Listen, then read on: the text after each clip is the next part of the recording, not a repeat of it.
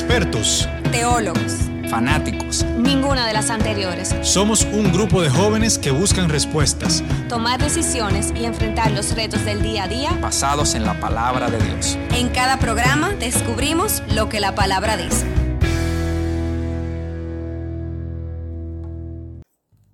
Bienvenidos a un nuevo episodio de La Palabra Dice. Mi nombre es Carla Nuño y como cada semana conmigo están Carla Pichardo, mi tocaya, Luis Toral y Carlos Cochón. De verdad que estamos muy felices que hayas apartado estos 30, 40 minutos para escuchar el mensaje o la enseñanza que tenemos para el día de hoy. Te puedo decir que el plan era totalmente diferente, el plan era tener un invitado, pero Dios quiso que esta fuera la enseñanza de esta semana, que es el evangelismo cotidiano.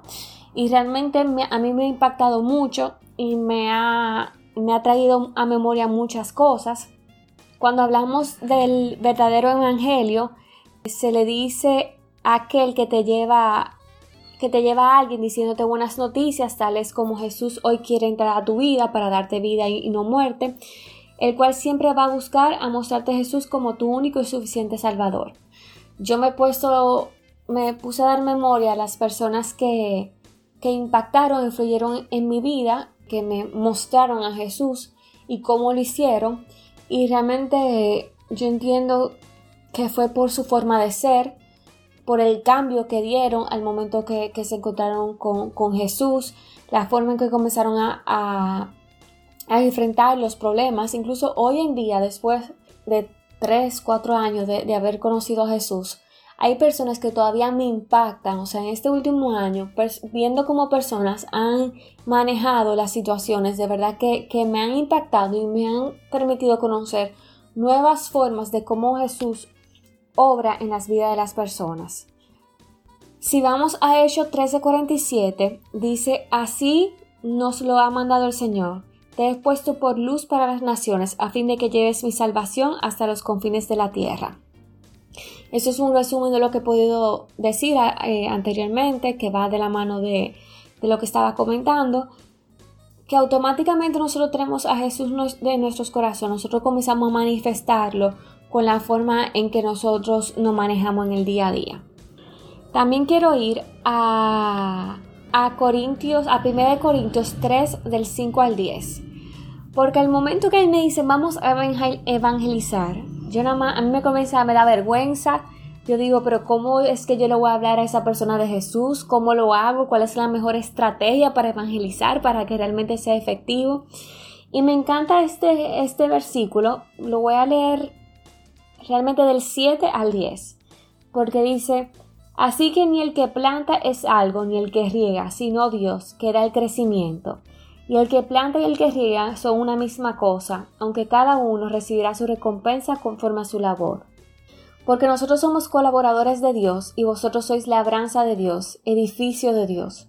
Conforme a la gracia de Dios que me ha sido dada, yo como perito arquitecto puse el fundamento y otro edifica encima, pero cada uno mire cómo sobreedifica. leyendo esto, se podría decir que una posible definición de evangelismo es que se trata de una gracia, de un regalo que Dios nos da para unir fuerzas con Él en la misión de alcanzar a las personas.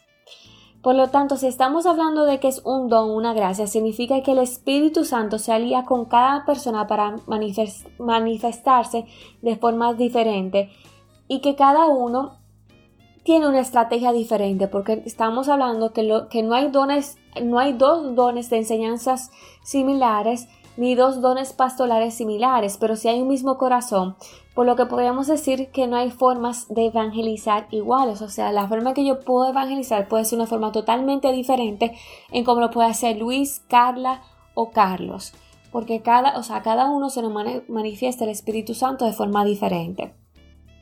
Entonces, ¿cuál es el perfil del evangelista según la palabra de Dios? Bueno, el carácter del evangelista tiene que reflejar el fruto del Espíritu.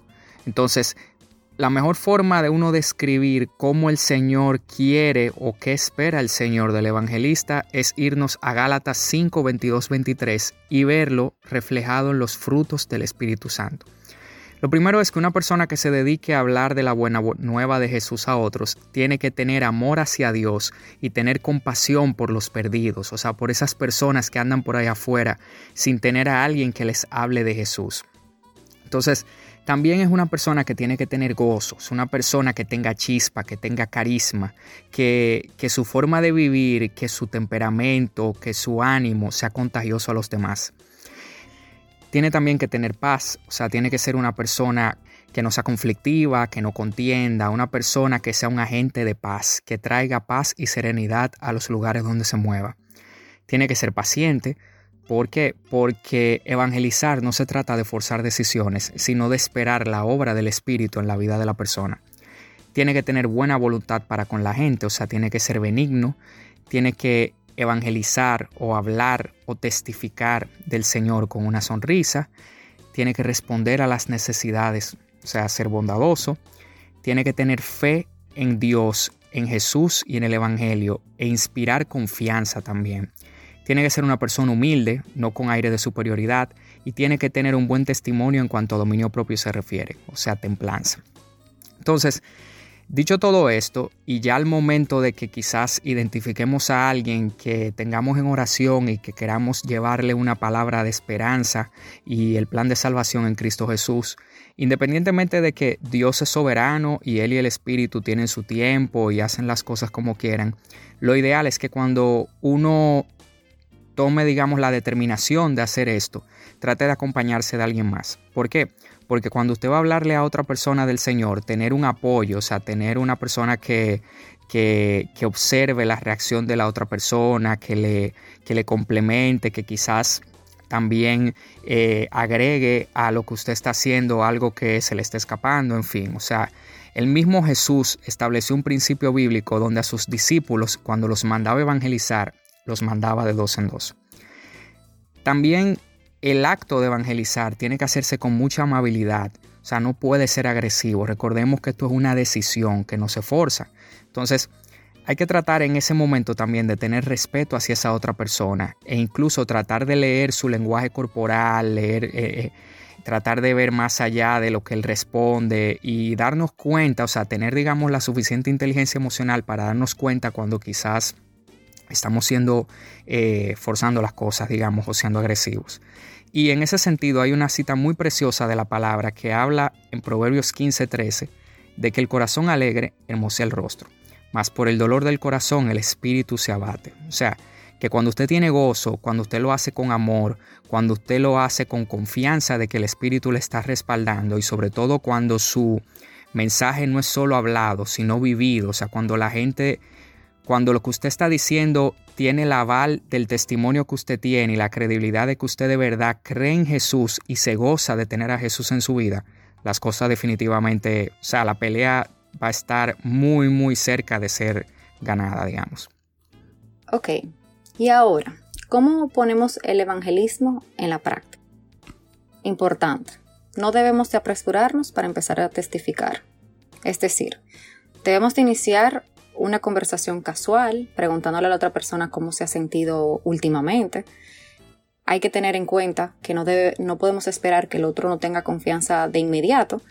Tomará un tiempo antes de que alguien sea completamente abierto con, contigo. Importante, número dos, escuchar y prestar atención. Eh, la evangelización no consiste en esperar una oportunidad para hablar.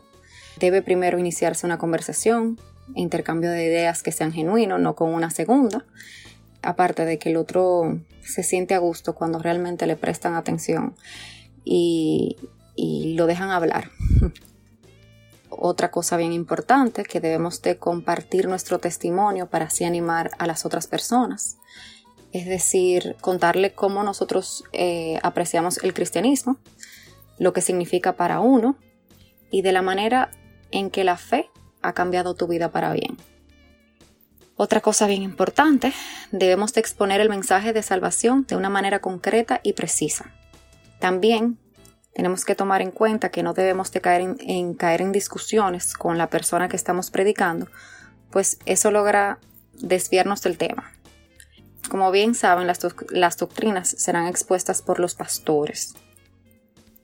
cuando estas personas se congreguen en una iglesia, debemos de tomar en cuenta que no debemos de hablar de ninguna iglesia, de ninguna religión, solo debemos de hablar de Jesús. Ese es nuestro, nuestra, nuestro tema, eh, nuestro enfoque y de lo único que debemos de hablar. Como bien dije, solo debemos de predicar de Jesús. ¿Por qué? Porque es el mensaje que transforma vidas. No debemos de predicar ni de pastores, ni de líderes, ni de una iglesia como tal, sino de Jesús. ¿Por qué? Porque somos humanos, ellos son humanos.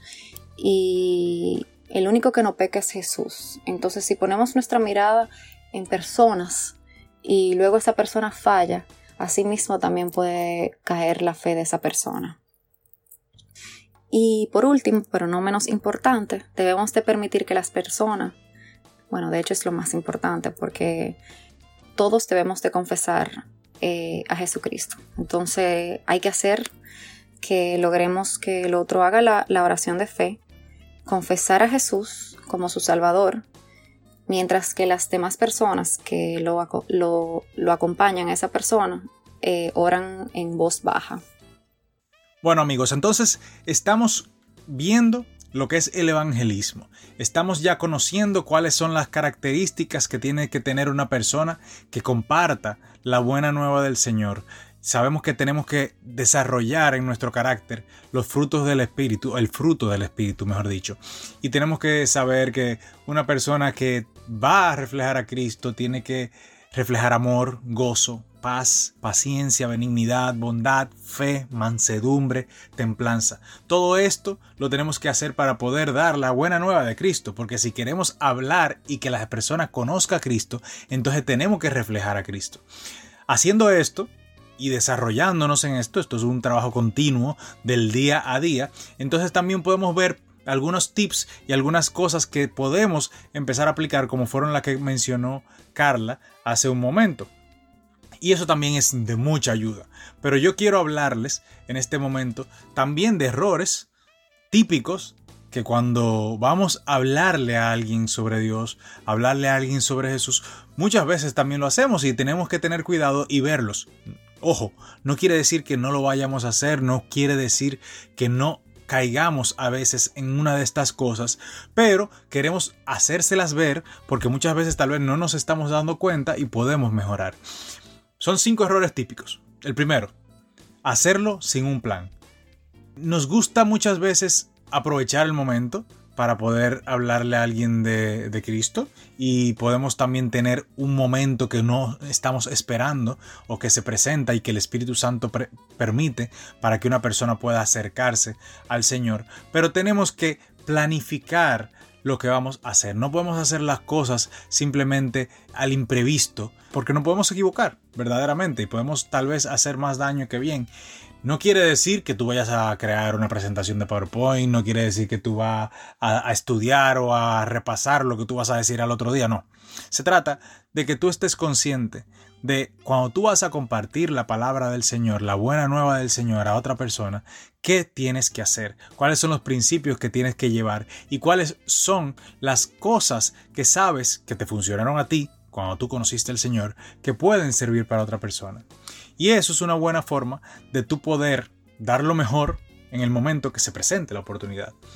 Otro punto, el número dos, es que no podemos estar dando la buena, la, buena nueva de Dios si no estamos preparados espiritualmente con oración y un tiempo de comunión con Dios.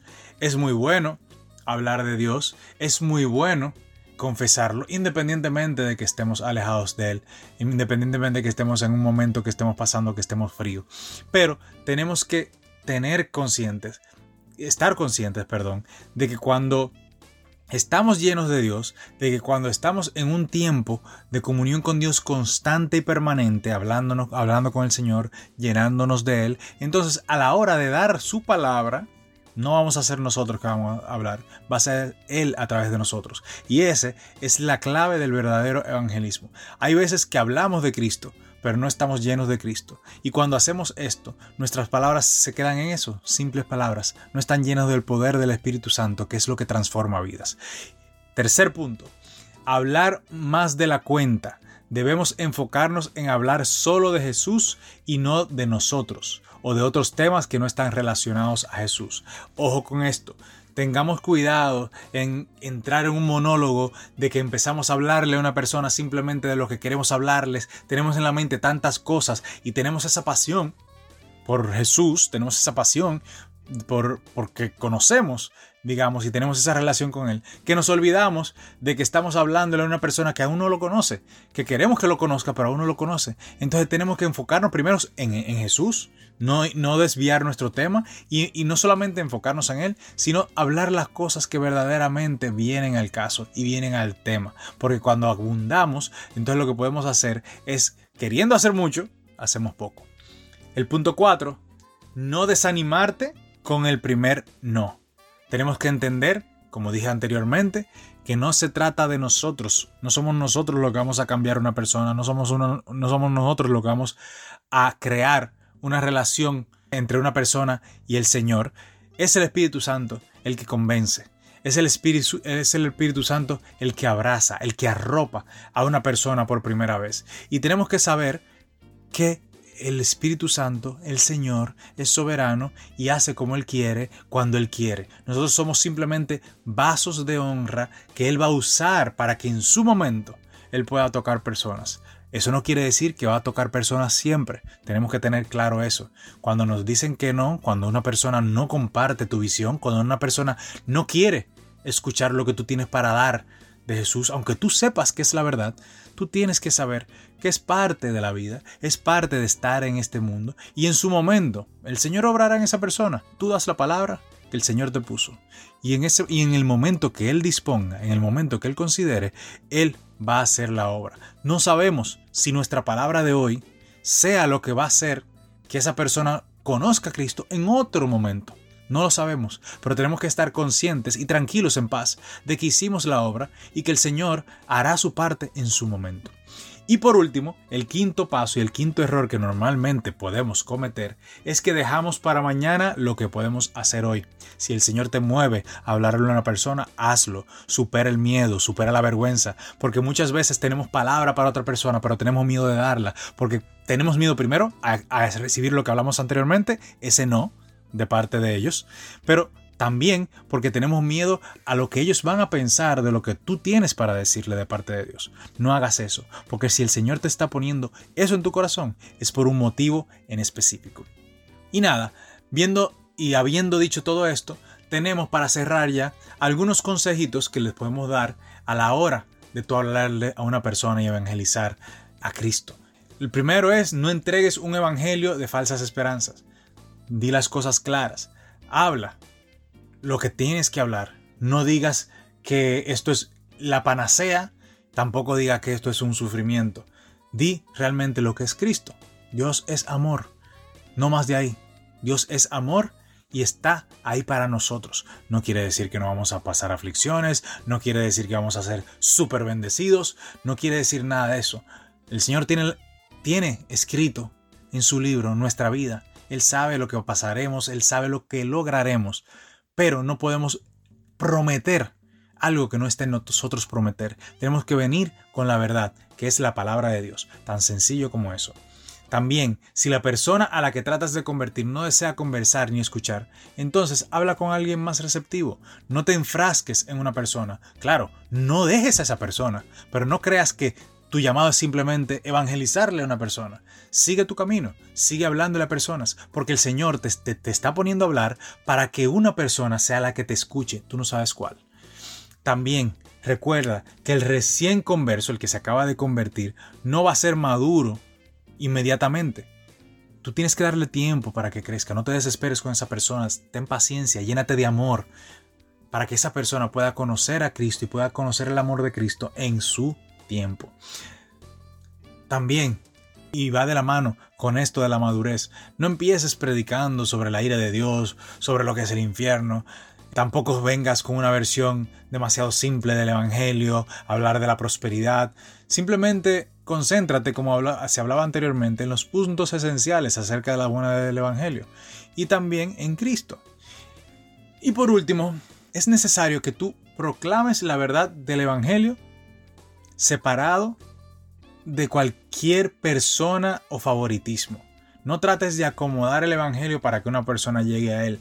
No uses las opiniones ni las doctrinas ni las tradiciones antibíblicas cuando trates de explicar el Evangelio de Cristo a los no creyentes, porque entonces cuando haces eso no estás predicando el Evangelio de Cristo, estás predicando una falsa doctrina que puede, que puede hacer más daño que bien a la larga a esa persona.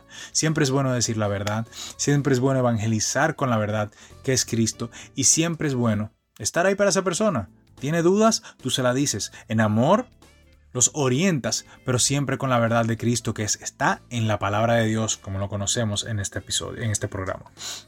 Así que nada, esto fue un breve, digamos, ejercicio de, de, lo que hemos aprendido en cuanto a lo que es evangelizar, en lo que es hablar de Cristo a las personas. Esperamos que haya sido útil para ustedes, que lo podamos poner en práctica en nuestro día a día. Si vamos tomando una que otra de estas cosas que hemos venido hablando sabemos que podemos ser más efectivos a la hora de llevar esto que nos apasiona, que es la palabra de Dios. Así que amigos, nada, ya saben, Esperamos que haya sido de mucha bendición este, este, episodio. Pueden escribirnos en nuestras redes sociales, pueden escribirnos a nuestro correo si tienen alguna duda, si tienen algún comentario. Y saben que estamos aquí para seguir compartiendo semana tras semana la palabra dice. Dios los bendiga y nos vemos la próxima semana. Conecta con nosotros a través de nuestro Instagram arroba sep.rd y si quieres contactarnos para sugerencias o que oremos por ti, escríbenos a chequinamilagrosdedios.gmail.com. Dios te bendiga.